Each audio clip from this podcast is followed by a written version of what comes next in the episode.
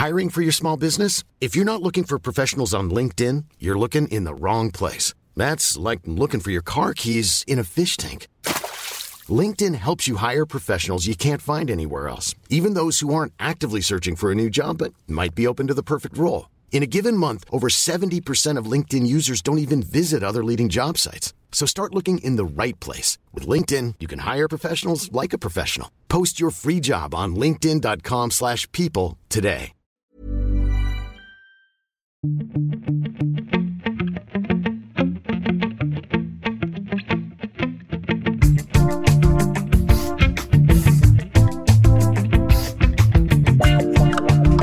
Thomas Rozek. Vous avez peut-être constaté comme moi un fait assez troublant. Outre les affaires intérieures de notre pays, déjà bien compliquées, nos hommes politiques semblent depuis un bon moment déjà vivre une véritable passion pour le Venezuela. Gauche ou droite, insoumis ou marcheurs, ils ont semble-t-il tous un avis sur la crise politique et économique que traverse ce pays, pourtant situé à pas loin de 7000 km de chez nous. Certes, la situation là-bas se tend de jour en jour et a pris un tour critique depuis que l'actuel président de l'Assemblée nationale, Juan Guaido, s'est autoproclamé président de la République pour contrer Nicolas Maduro, qui occupe encore officiellement le poste. Résultat, des manifestations violemment réprimées par l'armée, le spectre d'une crise humanitaire, et pour en revenir à ce que je disais au début, la France, qui, avec bien d'autres pays, s'en mêle en reconnaissant Guaido comme président par intérim et en le pressant d'organiser de nouvelles élections. Alors, qu'est-ce qui se passe au Venezuela? Pourquoi la situation intérieure du pays met à ce point en mouvement les grandes puissances du monde entier? Quel intérêt a la France à s'en mêler? Ce sera notre épisode du jour. Bienvenue dans Programme B. Pour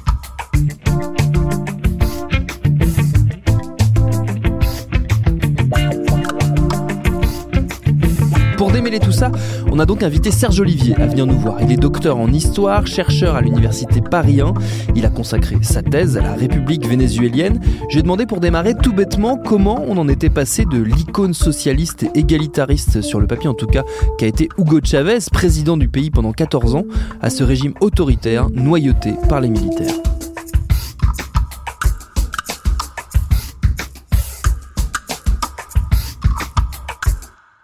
C'est 20 ans d'histoire, donc ça va être difficile de résumer ça très rapidement. Alors Chavez est arrivé au pouvoir et a été élu euh, sans, avec un parti tout neuf, le mouvement 5e République fin 98, et avec autour de lui des militants surtout de gauche qui étaient euh, en marge du système électoral, en marge du système de gouvernement durant les années qui précédaient. Et là, sa première année au pouvoir en 1999 a été marquée par euh, vraiment ce processus constitutionnel, constituant, qui a mené à la ratification fin 99 de la constitution euh, de la République bolivarienne du Venezuela, cette cinquième République, celle de Chavez et celle que Maduro, depuis et le Conseil national électoral et le Tribunal suprême de justice depuis 2016 mettent à mal. C'est le même projet de chaviste initial qui est mis à mal par Maduro, le successeur de Chavez à l'heure actuelle. Alors, pendant, euh, allez, on va dire jusqu'à 2004, le Chavez a eu, après, son, après la ratification de la Constitution, euh, des heurts extrêmement violents avec l'opposition, notamment parce qu'il voulait rétablir une tutelle, il voulait établir une tutelle politique et publique sur l'entreprise nationale de pétrole public PDVSA, qui est l'entreprise autour de laquelle fonctionne toute l'économie vénézuélienne, qui est donc une économie pétrolière. Et ça a occasionné, occasionné des heurts extrêmement importants, notamment ce fameux coup d'État le 11 avril 2002 qui, a, auquel euh, Chavez a survécu. Il a non seulement survécu à ce coup d'État, mais en plus il a été vraiment sanctifié par ce coup d'État parce que ça lui a donné une aura extrêmement importante, notamment aux yeux de la gauche internationale. Et puis euh, l'opposition qui, est, était, euh, qui a aussi mené un lockout pétrolier, une grève pétrolière via les ingénieurs pétroliers, puis un référendum révocatoire en 2004, là une voie enfin institutionnelle, constitutionnelle contre Chavez qu'il a gagné à plus de 60%. Et donc il s'est plié à ce référendum, contrairement à Maduro donc, en 2016. Après cela, à partir de 2005, Chavez a eu vraiment euh, toutes les manettes constitutionnelles.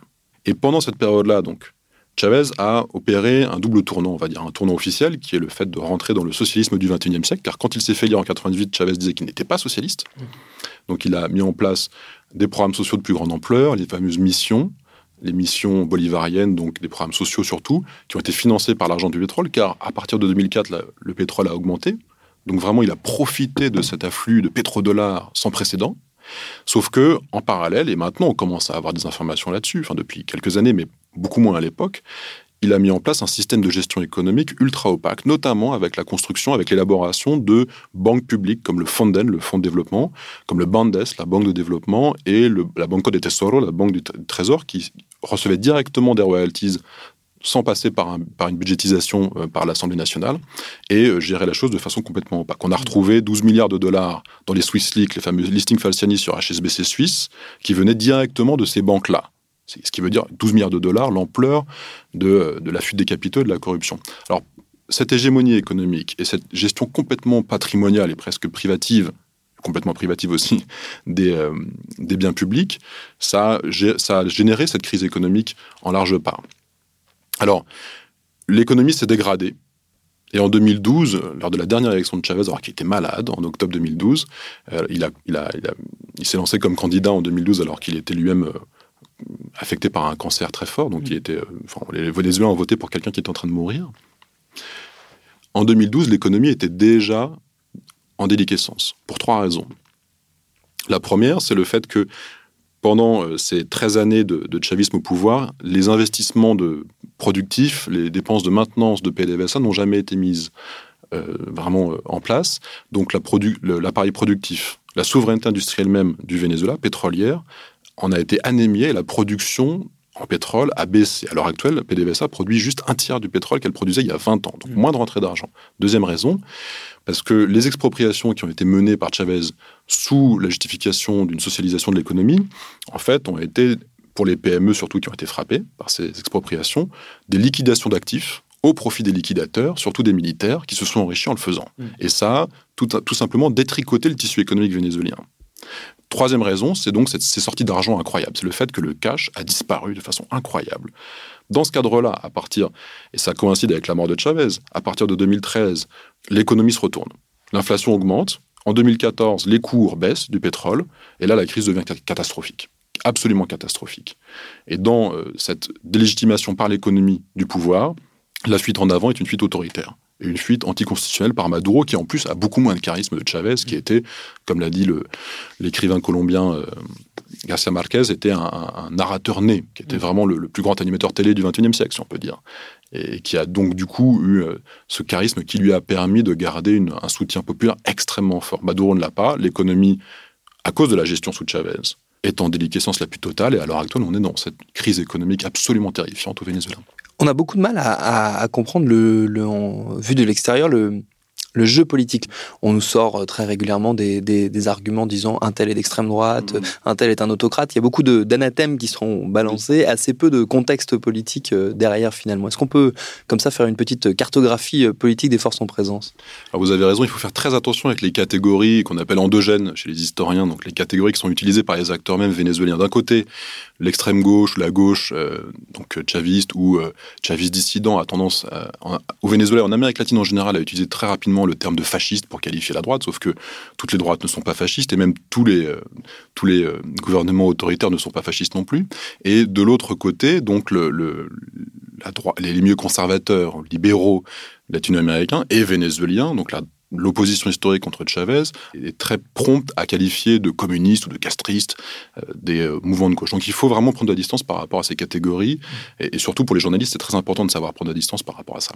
À l'heure actuelle au Venezuela, Guaido, donc, excipe du fait qu'il est président depuis janvier, depuis le début du mois, de l'Assemblée nationale vénézuélienne, qui a été élue démocratiquement fin 2015, et qui, pour la première fois, est dominée par l'opposition anti-chaviste. Depuis la, première fois, depuis que Chavez a gagné ses, les premières élections, ses, premières élections présidentielles fin 98. Euh, c'était une victoire euh, vraiment impressionnante et une première pour l'opposition, pour avec 63%, plus de 63% de, des voix depuis cette élection, depuis la prise de fonction de l'Assemblée nationale, 2016, on est rentré dans un état d'exception constitutionnelle, qui d'abord a été euh, le fait de la Cour suprême de justice vénézuélienne, le tribunal suprême de justice, qui a, en septembre 2016, déclaré nulles toutes les décisions émanant de l'Assemblée nationale. Et puis, un mois après, c'est le Conseil national électoral vénézuélien qui a annulé, qui a enterré l'appel à un référendum révocatoire contre Maduro, qui est une disposition de la Ve République bolivarienne vénézuélienne.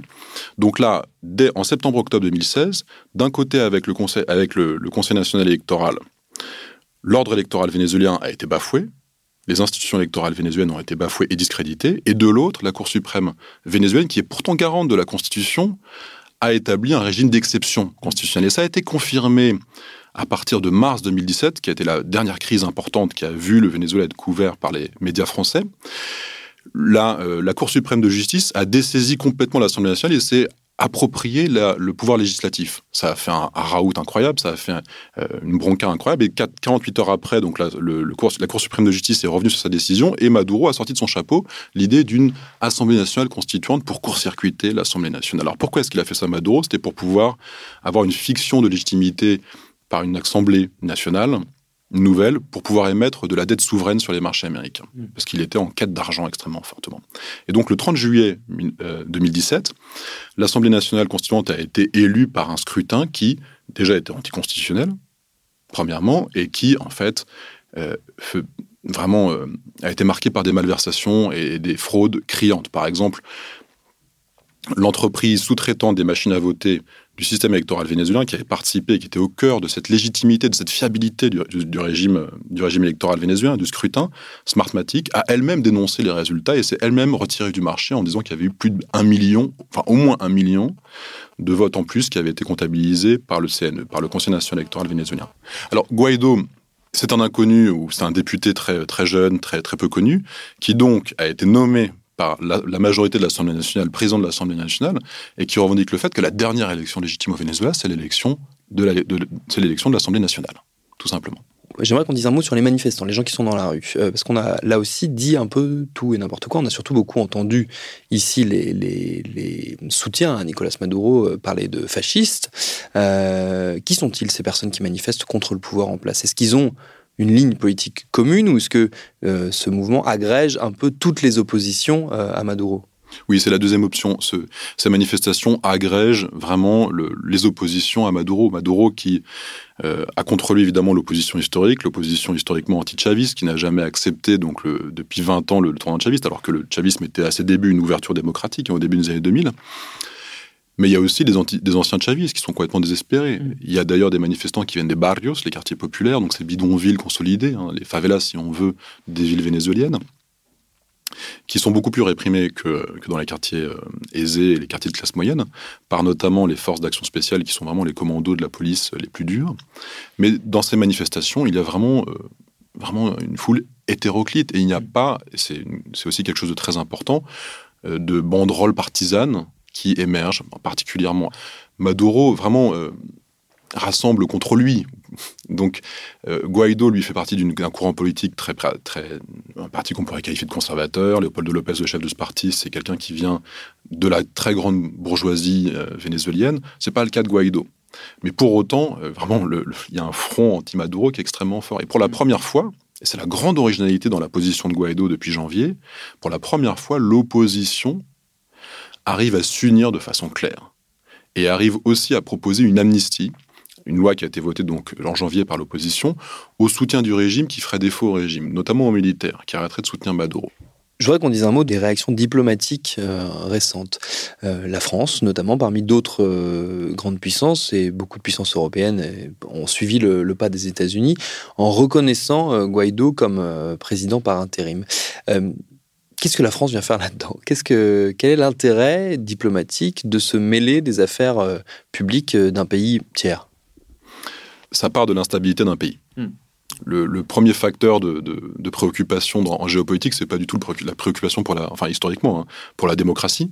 C'est quelque chose qui compte hein, pour des démocraties de soutenir une démocratie, mais c'est secondaire.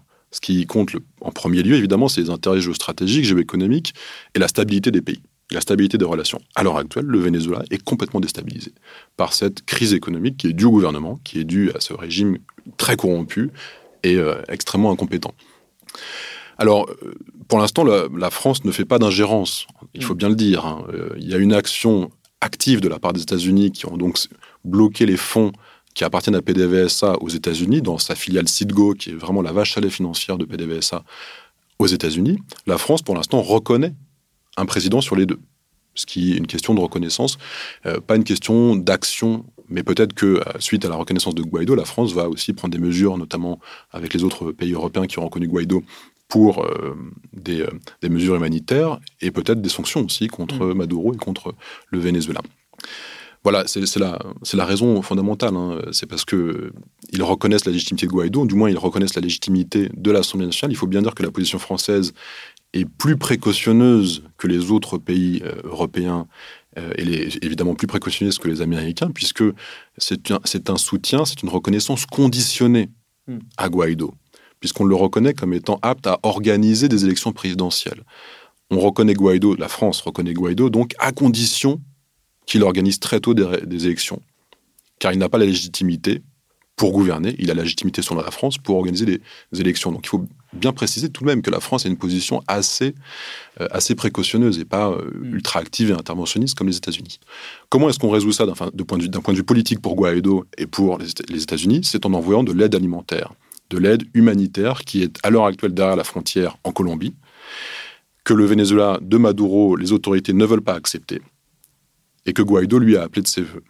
Donc là, c'est aussi cette aide humanitaire une manœuvre politique. Évidemment, le plus important, c'est de pallier euh, les terribles manques de l'économie vénézuélienne, et notamment les manques sanitaires et hospitaliers, mais c'est aussi un but politique. C'est pour Guaido revêtir les habits du bienfaiteur du peuple alors que Maduro est associé à la crise, terrible, ce qui est sa principale illégitimité, évidemment, le fait d'être associé à cette crise.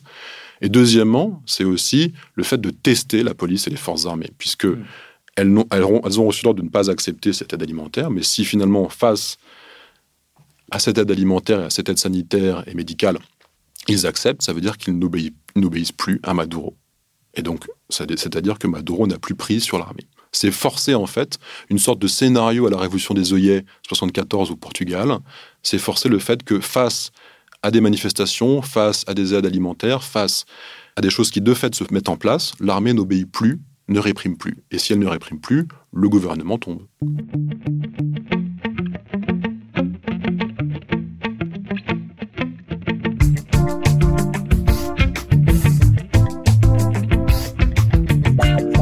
Aller plus loin et s'avancer encore un peu dans la complexité de l'économie vénézuélienne et ses conséquences, je vous invite à fouiller dans le fil de Programme B pour remonter jusqu'à l'entretien exceptionnel que nous avait accordé l'an dernier l'entrepreneur québécois Louis Beauchemin, dont la société installée au Venezuela avait été nationalisée par Chavez en 2008. Vous verrez, c'est assez saisissant. Merci à Serge Olivier pour ses réponses. Programme B, c'est un podcast de Binge Audio préparé par Lauren Bess, réalisé par Vincent Hiver.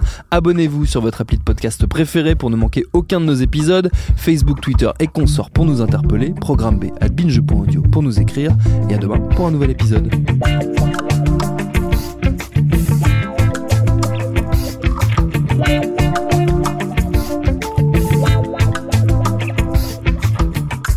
Binge.